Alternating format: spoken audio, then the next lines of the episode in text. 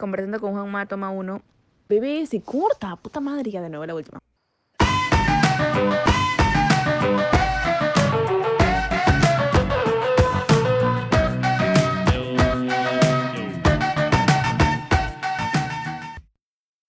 Hola, ¿qué tal? ¿Cómo están? Bienvenidos a Conversando con Juanma. Hoy nos acompaña un invitado muy especial, Santiago Rey de Castro. ¿Cómo estás, hermano?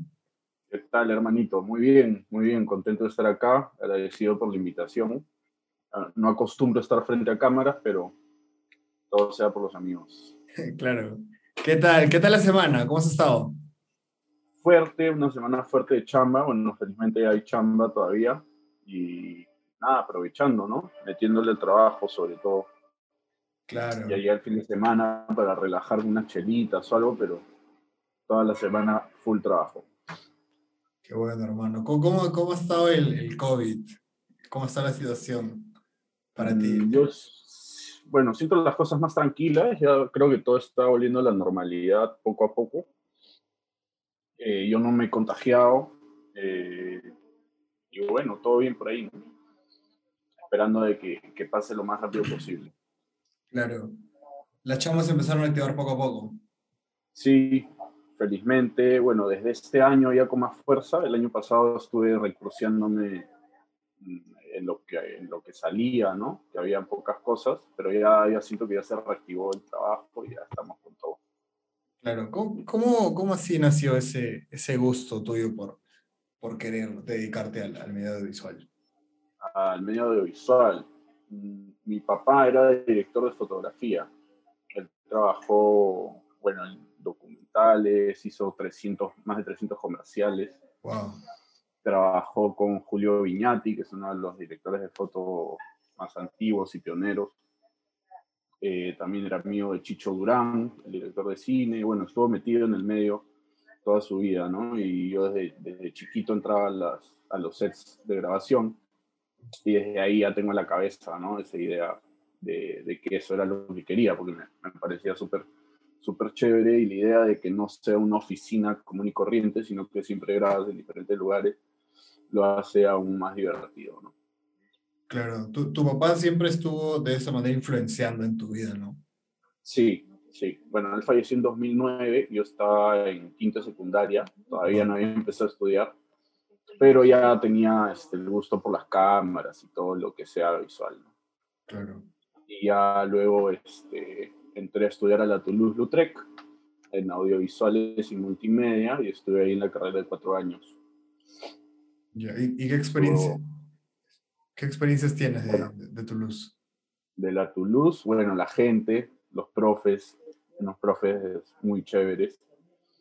Y, y bueno, la, la poca práctica que logras hacer en el instituto, ¿no? O sea, sobre todo cuando nos mandaban a grabar un corto sin saber prácticamente nada. Este,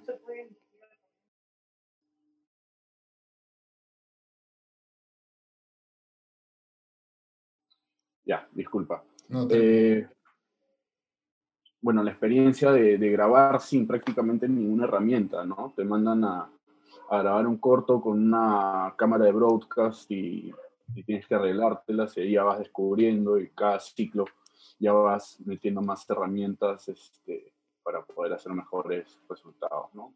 De cortos, hacíamos campañas 360 para marcas, de todo tipo de, de ejercicios prácticos que me parece que era lo más rescatable muy aparte de lo que te decía de la amistad y de los profes. Claro, ¿cuál, cuál es la experiencia más, más locaza que tienes y cuál es este, una de las que prefieres no, no recordar? Uy, de las que prefiero no recordar son las idas al parque de la vuelta con la gente, pero esa ya queda, entre la gente. No, la, la experiencia más fuerte que tuve en Toulouse es este, mi trabajo final, que fue grabar un corto, eh, que fue un corto al que le metí bastante punche y que estuvo seleccionado en el Festival de Lima. Wow. en esos me acuerdo qué año fue, 2012, no me acuerdo. Este, y yo hice la producción, pucha, todo, prácticamente todo, y con Franco Bernasconi, que, que, que justo vi que también ha hecho un podcast contigo. Sí, justo este, hoy. con, con- Sí, sí. Hoy ya se con mi estrenó. hermano Franco. Qué paja, ahora lo veo, ahora lo busco. este, él me hizo la fotografía del corto y de la mano con él hicimos, este, bueno, toda esa grabación de dos días, ¿no? Que fue recontra, recontra fuerte, pero estuve muy contento con los resultados. Y me acuerdo que, pucha, estaba súper nervioso porque había invertido en mi plata, todo por el corto y, y me tomé unos energizantes y estaba así como loco para, para hacer bien la grabación. Al final todo salió muy bien. Claro, ¿qué pasa? ¿Qué? O sea, has sido contemporáneo con, con Franco, con el hermano Franco, con toda la gente. Eh, Franco es de la Toulouse también. Es, Claro. No me equivoco, dos promos mayor que yo, pero igual nos cruzábamos por ahí, este, o una promo mayor que yo, nos cruzábamos por ahí y, y bueno, y, y es más, trabajamos fuera de la Toulouse en, en varias cosas también y bueno, pues, la amistad con él es súper, súper chévere. Somos Claro. muy amigos y bueno, él es un genio, pues, Sí, un maestro. sí. Cuando, cuando terminaste la, la Toulouse, ¿cuáles, ¿cuáles fueron esos, esos primeros pasos que diste ya en el medio en sí, profesional? entré al cine como video assist. Entré a trabajar con una productora que se llama Lucine, con el Chato Fajardo, que es uno de mis grandes maestros, creo que sí lo conoces. Sí, claro. Eh, y entré, ah, no, miento, no de video assist, fui asistente de producción, mi primera película. Y nada, ya después pasé a ser video assist en, en otras siguientes, pero empecé en producción. Y así, poco a poco. En una película que dirigía Aldo Miyashiro. ¿Once que era machos? jefe también. Sí, no, no, no. Atacada. Acá. Atacada la tragedia del dolor, sí, un poco más antigua. 2014, creo, 2015. Oh, pero también estuviste en Once machos. Sí, sí, también estuve en ese macho. Pero eso fue después, ¿no? Claro, claro. Y así poco a poco fuiste, fuiste escalando, ¿no? O sea, siento Poco a que... poco eh, fui, bueno, me compré mi cámara y eso me, me ayudó a, a hacer mis cosas por mi cuenta, ¿no? Y a tomar fotos, a hacer videitos de lo que fuera y, y así poco a poco, ¿no? Claro. Algo que cuando te conocí, que vi que te caracterizaba, era era que er- eres una persona muy, muy didáctica. O sea, te, te metes a hacer dirección, haces dirección de cine y realmente eh, muchas veces siento que, que algunos directores hacen eso, que cuando estás comenzando hace- hacen eso y, y en, la, en la mayoría como que no sabes lo que haces o te, o te confundes un poco, pero, pero vi que tú eras una persona muy, muy metódica, muy metida, sabías lo que hacías, manejabas muy bien los equipos. Eh, ¿cómo, cómo es ese, ese, cómo fue ese llegar a ese proceso para ti? Claro, no, no es fácil, ¿no? Eh, al comienzo, cuando ya te conocí a ti, ya tenía cierta seguridad, ¿no? Iba a, a grabar las cosas, digamos, con las cosas claras, ya sabiendo qué era lo- exactamente lo que necesito para contar, no sé, ya sea el comercial o, o- o la historia que se tenga que contar. Eh, pero es todo un proceso, ¿no? Como tú mismo dices, eh, primero empiezas, bueno, empecé yo siendo inseguro, grabando de más para, para cubrirte y que no te falte nada, pero a veces eso te perjudica también, ¿no? Pero son cositas que vas, vas ajustando con, con la práctica. Yo creo que la práctica en verdad es lo, lo más importante, este, porque va- vas aprendiendo de tus errores, ¿no? Vas viendo que puedes mejorar la próxima vez que sales a grabar. Y, y también me parece importante involucrarte en tus proyectos eh, de principio a fin, ¿no? Porque más, más aprendes sobre todo en la, en la hora del montaje, por ejemplo, a la hora de, de- de editar tu proyecto, tu comercial, te das cuenta qué, qué no funcionó bien, qué puede funcionar mejor, eh, por qué no hiciste esto, por qué lo hiciste de tal manera, ¿no? Claro. Y, y bueno, así poco a poco uno se va curtiendo en base a errores y aprendizaje. Creo que eso es. Sí, claro, co- como, como tú decías, ¿no? También en tus principios te metiste a hacer fotos, algunos videitos. Este, sé que eres, eres fotógrafo de, de, eres fotógrafo de eventos de música electrónica. ¿Qué tal esta También. experiencia? Porque la, la, es, la vida nocturna. Claro, bueno, a mí me gustaba la, la vida nocturna y, y tenía la suerte de conocer a los organizadores y, y bueno, un día me dijeron, bueno, ¿no quieres tomar unas fotos? Y, y salió. Wow. ¿Y co- ¿Cómo es bueno, fue-? Fue un- Es complicado porque este, estás, la- estás trabajando, ¿no? Pero ves a la gente, te encuentras a un amigo que se está metiendo sus, sus traguitos y obviamente te, te pueden dar ganas, ¿no? Pero este, siempre, siempre el trabajo es primero y nada, hay que cumplirlo. Entonces me quedaba hasta las 3 de la mañana sin una gota de alcohol y ya después de guardar mi cámara, ahí sí podía que me meta unas chelitas. Merecidas. Claro, él, también ha, sido fotógrafo en varios festivales, ¿no? Sí, sí, sí, sí. bueno, en tres o cuatro festivales grandes de música electrónica, incluyendo el, el, el Row. El último. Evento. Sí, es bastante grande, bastante es súper internacional, está en muchos países, ¿no? Es un evento súper chévere. Claro. Me, me, gustaba porque me gusta la onda de, la fiesta, la gente pasándola bien, ¿no? Es interesante. Sí, claro. Justo, justo estaba viendo y, y tú, eres, tú eres una de las últimas personas que, que fue capaz de fotografiar a, a Eric Morillo. Ah, verdad. Sí, pues falleció hace no mucho. Sí. En sí, es más, estuve, una vez que estás ahí compartes ¿no? con, con, los músicos en la cabina y bueno, los DJs de electrónica son todos unos locazos y es un vacilón. ¿no? Sí, sí, tengo recuerdos de, de, haber compartido un par de risas con, con el gran Eric Morillo. Sí, bueno. Bueno, poco a poco fuiste escalando en, en, en esto de, de ser un filmmaker, porque este, básicamente eso era lo que eres. Y yo recuerdo que en una ocasión, eh, este, cuando estaba comenzando, como que me dieron la oportunidad de trabajar en el 10 de la calle y por cosas del destino no pude estar. Y cuando la primera vez que, sí, la primera vez que te contacto, tú hiciste el, el making of del 10 de la calle. ¿Cómo, llegaste a esa, a esa, producción? La foto fija, hice foto fija ahí. Foto fija. Foto fija. Eh, ¿Cómo llego ahí? a ver. Eh, ah, por un, por un, amigo mío que es productor, productor de campo en ese proyecto, eh, Pepito Navarro.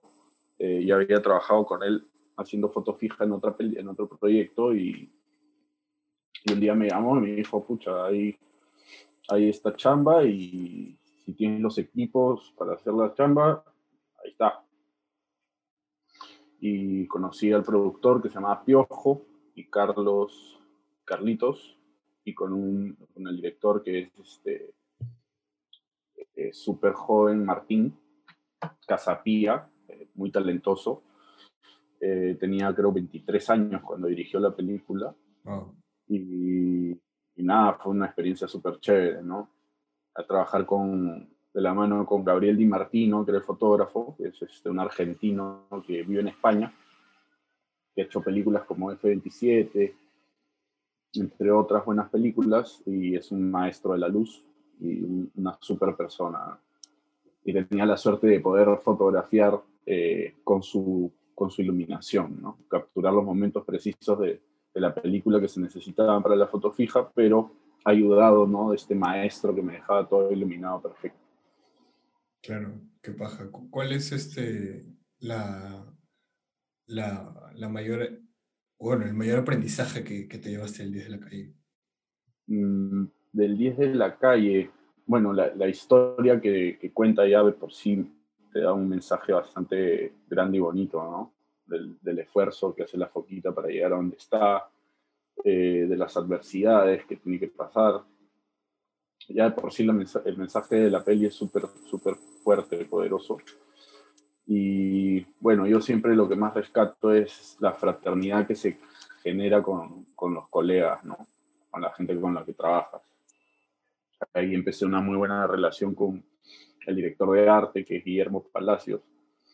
Es un, un super tipo y, y nada, con, con, la gente que conoces ahí, más que nada. Gabriel Di Martino también, que era el director de foto que te estaba contando. Claro. Y bueno, conocer a la foquita, que fue un cague de la risa. ¿Sí? sí, al comienzo tímido, como no, no quería, no conocía a nadie, no, no metía mucho chongo, pero el último día ya tenía una escena con sus amigos del barrio. Y estaba con sus amigos del barrio y todo era chacota, se mataban de la risa todo el rato, ya todo era full chiste y, y ahí sí se notaba su, su calidad como, como ser humano, ¿no? Ya cuando una, vez que ya se, se soltó, digamos, que no es el, el, de la tele y al que todo el mundo le pide fotos, sino que es este, la foquita, pues, ¿no? Del, este maestro de la pelota. Sí, claro.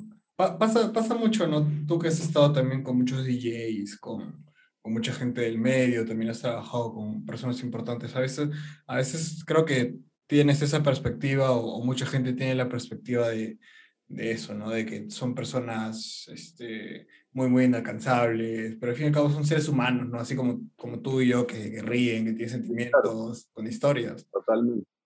Sí. Totalmente. Sí. ¿Cuáles, ¿Cuáles son tus, tus máximos referentes en el cine?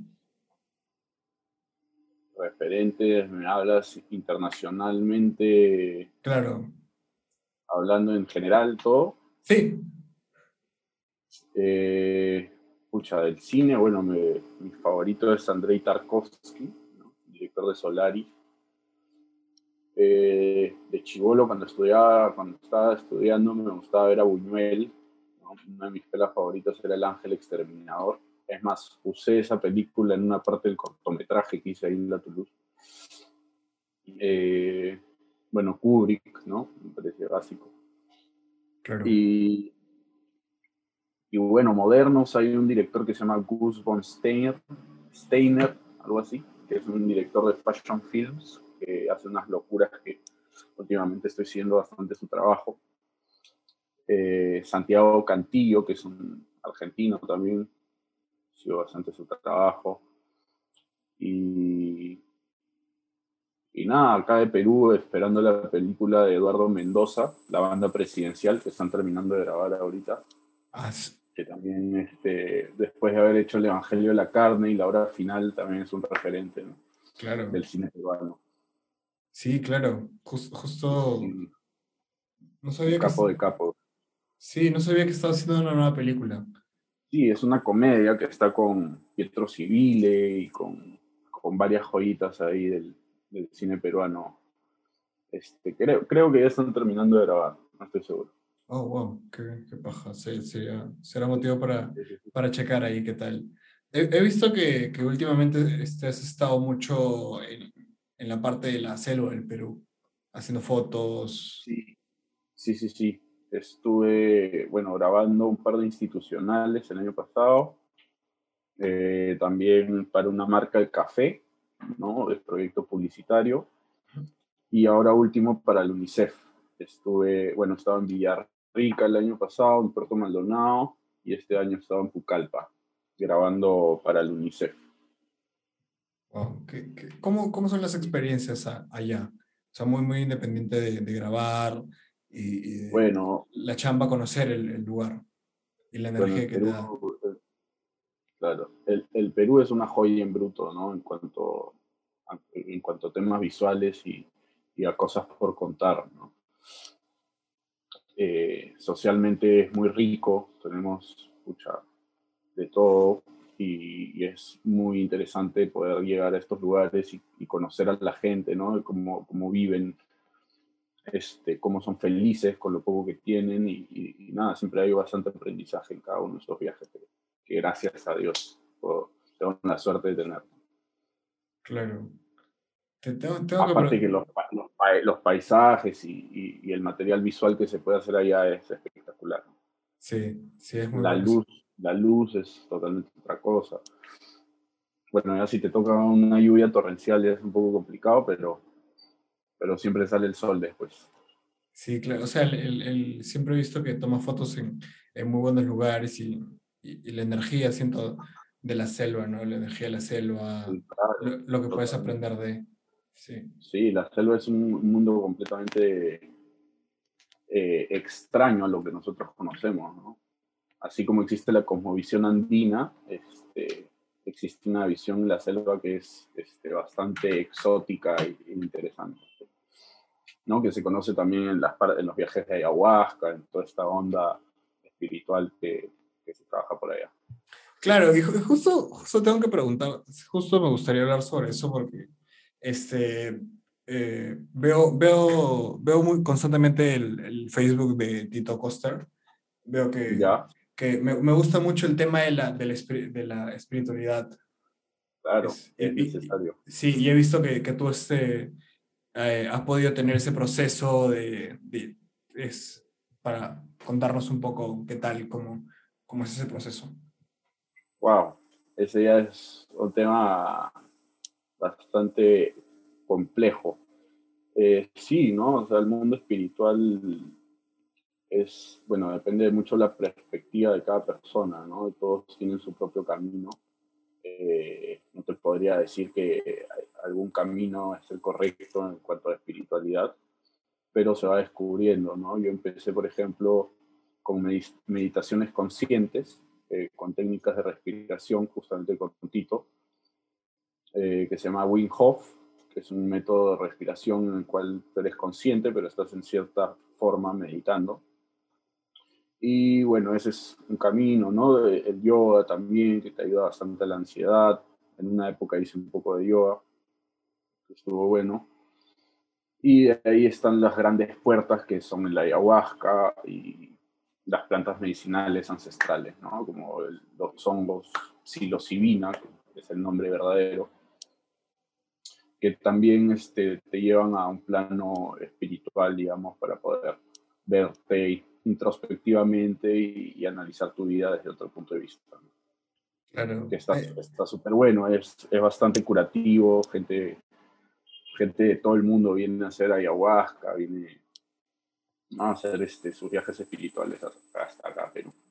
Sí, claro, es, es un tema, es, siento que es un tema muy interesante. Este, justo estoy, este, estoy a punto de leer un libro que se llama El manjar de los dioses. De, de, uno de, de- de- no sé si lo conoces. El libro, sí, me suena. Sí, sí, es, es de- no lo es- leí. pero ajá. ¿De quién es?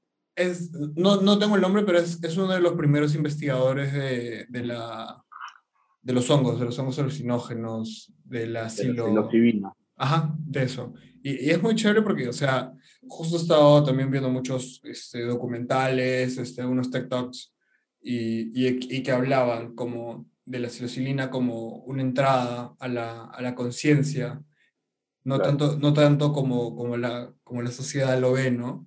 Que, que el, el co- el consumo de, de, de estos, de estos tipos de alucinógenos netamente para drogarse, y es como que eh, ha, ha estado muy transgiversado y que mucha gente lo ha llevado al otro extremo, ¿no? Igual, igual como, como que con la, con la marihuana es una, una total desinformación. Sí, pero cuando tú realmente lees y, y puedes observar, y, y he estado constantemente haciendo eso, es como que es, es totalmente lo contrario.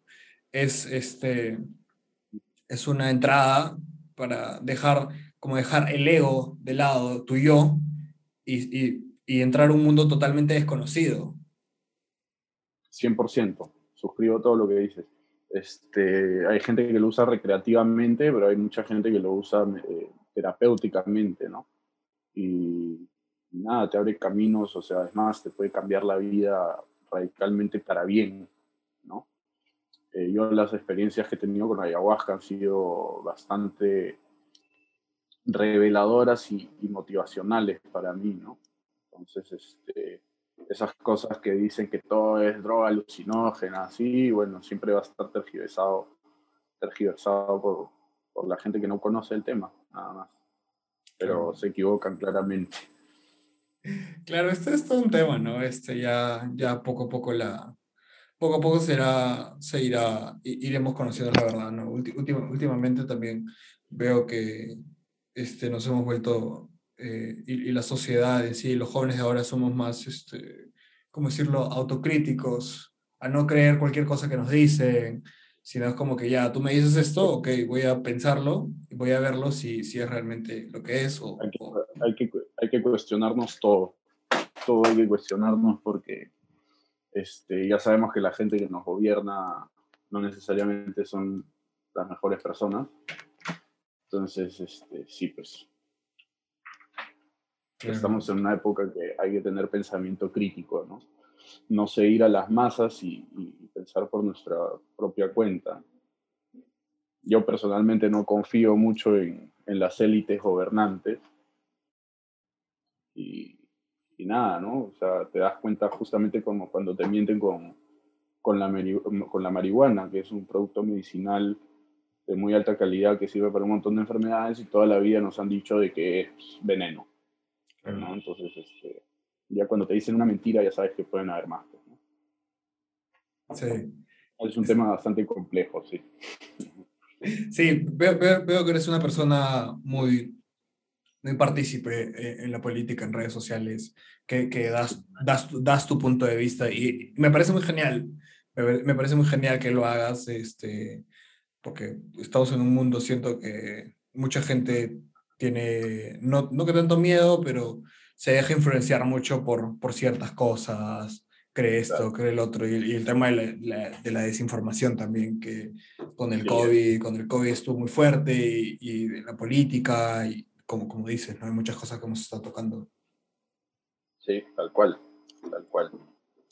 Bueno, yo creo que este, justamente las redes sociales no sirven solo para subir qué, qué comida has comido o, qué, libro, qué libro has leído, sino también sirve para para debatir, ¿no? Temas coyunturales que nos afectan a todos, porque todas las opiniones deberían ser escuchadas y estamos en una época que las opiniones están siendo censuradas. Entonces, este, es, este, creo, el deber de cada uno que siente que puede tener una voz que, que la diga, ¿no? Claro. Es, es un derecho. ¿Desde, ¿Desde cuándo comenzaste a ser eh, políticamente más activo? en, tus redes? Siempre me ha interesado la política. Mi, mi abuelo estuvo, fue periodista, un periodista muy reconocido, Luis Rey de Castro, que tenía programa en la tele y todo. Y eh, siempre me ha interesado, pero metido, metido desde que empezó el tema de la pandemia, ¿no? Desde que se comenzaron a atropellar los derechos de las personas y bueno, ahora con toda la campaña política peruana que ha sido un desastre también. Eh, nada, yo soy, me gusta mucho el debate, ¿no? Me gusta discutir las ideas, ¿no? Eh, compartir puntos de vista, evidenciar la estupidez también, porque hay mucha estupidez y, bueno, a veces es necesario, ¿no? Meter una chiquita ahí de vez en cuando para que la gente sepa que existen otras, otras posibilidades.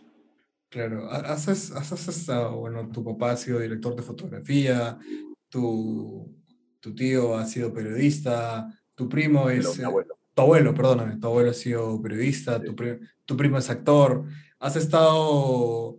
Eh, tu mamá también está dedicada al mundo del arte, has estado rodeado dentro de, dentro de un círculo familiar muy, muy artístico, ¿no? ¿Cómo, cómo eso fue influenciando en ti a, a, obtener el estilo que tienes ahora? Bueno, eso es definitivo, ¿no? O sea, ahí no sería nada si, si no fuera por la carrera de mi padre y por el apoyo de, de mi madre toda mi vida, ¿no?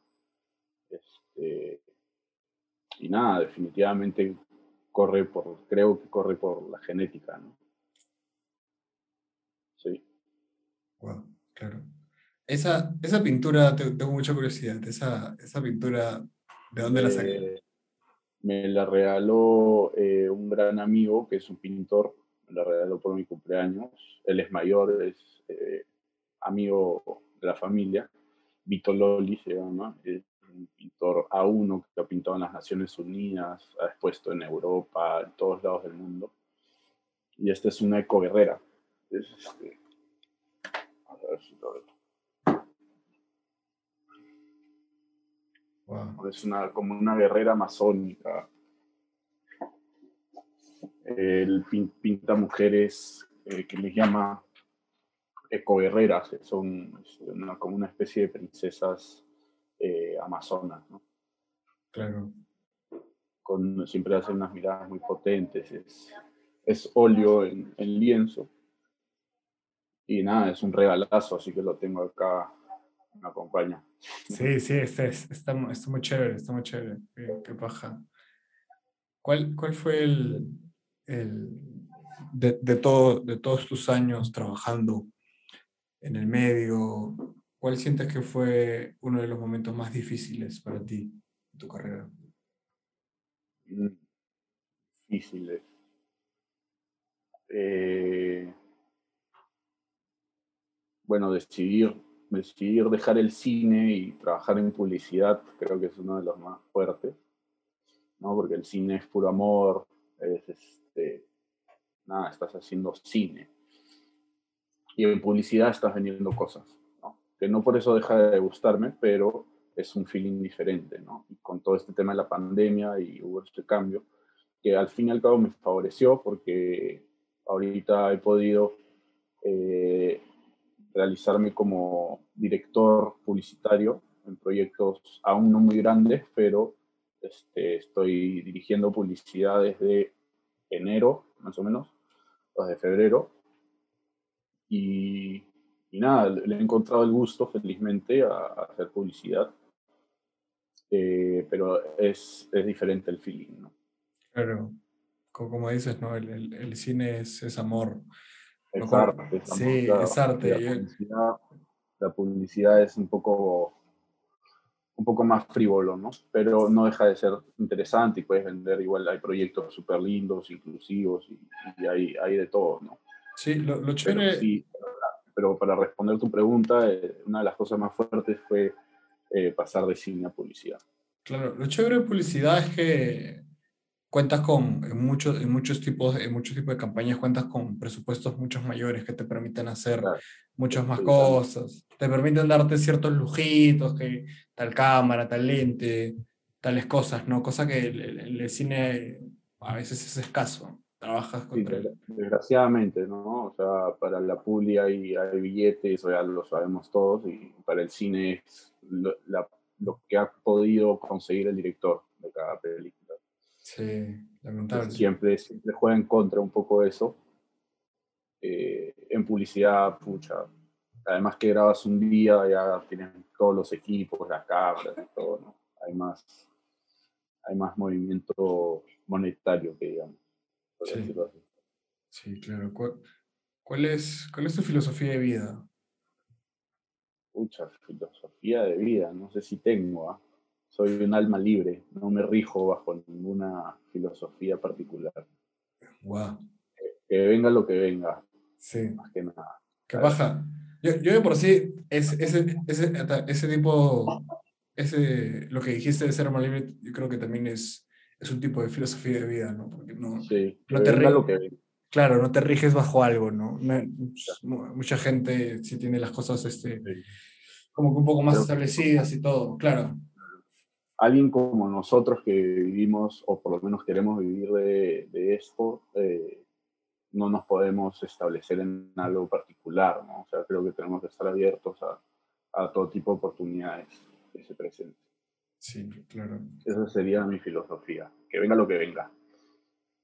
Bueno, ¿se, viene algún proyecto del que quieras contarnos? ¿Alguna novedad para estar pendientes a, tus redes? Sí, eh, Justo acabo de terminar de grabar un videoclip con Cortina de Humo y el negro Luigi, que es uno de, para mí de los raperos eh, más exponenciales ahorita en el, mundo del rap y el hip hop. Eh, y Cortina de Humo son dos grandes amigos, son dos, dos cantantes, dos raperos, eh, que me parece que son mucha, top, top, ¿no? Tienen unas letras bravasas, la canción está impecable, la canción tiene un mensaje. Eh, y acabamos de terminar de grabar el jueves y ya este fin de semana debería empezar a editarlo. Y nada, menos, por lo menos unas tres semanas para, para sacarlo al aire. Claro. Y va a estar, va a estar, va a estar muy bueno. Ahí ya te pasaré los links cuando sea cuando esté, cuando esté listo. Sí, buenazo. Este... Hemos grabado tres, tres días de grabación. Wow. Han sido tres días. Eh, hemos grabado en carros avanzando, hemos grabado en, en callejones, hay un poco de todo. Pero está, está bastante chévere. Qué chévere. ¿Lo, lo, han hecho aquí en Lima? Las grabaciones, sí. hemos grabado en La Victoria, en La Herradura, en Miraflores, por todos lados un poquito. Oh, wow qué paja. Así que, wow, hay, hay que estar atentos a, a, eso, a, esos dos videoclips. Sí. Va a estar bueno, sí. Sí. Bueno, mi hermano, ya estamos llegando a, a la parte final de la entrevista. Eh, te voy a hacer un par de preguntas concretas. La pregunta es concreta, la, la respuesta te puedes extender todo lo que tú quieras. ¿Cuál, cuál es el, el peor consejo que, que has recibido? El peor consejo. Sí. Pucha. La verdad es que los peores consejos creo que ni los, me entran por un oído y salen por el otro. Pero me imagino que debe haber sido que no haga algo. Eh, porque de todo se aprende y, hay que hay que pararle, pararle el pecho a cualquier oportunidad o cualquier cosa que, te parezca en la vida. No hay que retroceder nunca, porque igual de algo vas a sacar de ahí. ¿Cuál es el, ¿Y cuál es el mejor consejo que, que has recibido? que venga lo que venga. Que venga lo que venga, porque el mejor consejo que he recibido es de que no, que sea persistente. Un, gran amigo me dijo, pucha, yo en una época estaba desmotivado y todo, y me dijo, pucha, chato, que venga lo que venga nomás. Tú sigue persistiendo y esforzándote y en algún momento va, van a fluir bien las cosas. Y dicho y hecho. A, a recibir lo que venga, ¿no? Justo también va como, como dicen, ¿no? con, tu, con tu filosofía de vida. Sí. Sí, bueno. ¿Quién o quiénes son tus, tus mayores ejemplos a, a seguir? Mm. ¿quiénes son mis mayores ejemplos? Tengo, bueno, sí, mundialmente, no sé, pues, este, Denis Villeneuve, ¿no? Un director que está, dirigió la película Dune, que va a estrenar ahorita, eh, que salió de, de muy abajo y fue haciendo cada vez películas mejores. Ese sería un gran ejemplo. Claro. Canadienses. Sí, sí, sí he visto Arrival de, de él. Claro. Sí, es, es muy buen director.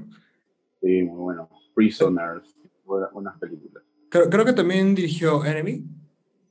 Enemy, sí, Eh, con es- Jake Gyllenhaal. Sí, muy buena, muy buena película, sí.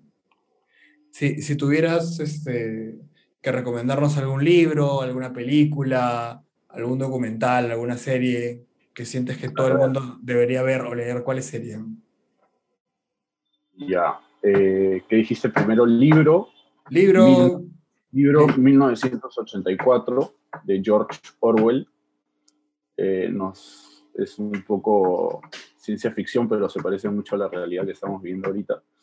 Y es un súper libro, una ficción maravillosa. Eh, documental, eh, me gusta mucho la música cubana. Hay un documental que se llama Buenavista Social Club uf, de Wim Wenders. de Wim Wenders, que es un brutal, te hace llorar porque te hace llorar. Eh, series, mm, A Hand's, ¿cómo se llama? Escucha, no. A Hand's Mail, no, The Handmaid Tale. Ahorita te digo cómo es. Ah, es, er- era una de, como que de ciencia ficción. Sí, El Sí. cuento de la criada se llama en español. También, ¿no? Este, cuenta un futuro medio distópico, Sí. no, muy, no muy alejado de la realidad, que está súper interesante, muy bien planteada la serie. Esto, lógicamente, después de haber visto Breaking Bad, Los Sopranos, Game of Thrones, ¿no? Todos los, los clásicos ya, digamos. Este, está, ¿cómo se llama? Better, Soul, Better Call Saul, que está buena también. Eh, pero esta, esta. No sé si se ve. Ahí está. Sí, Ahí está, bueno, sí.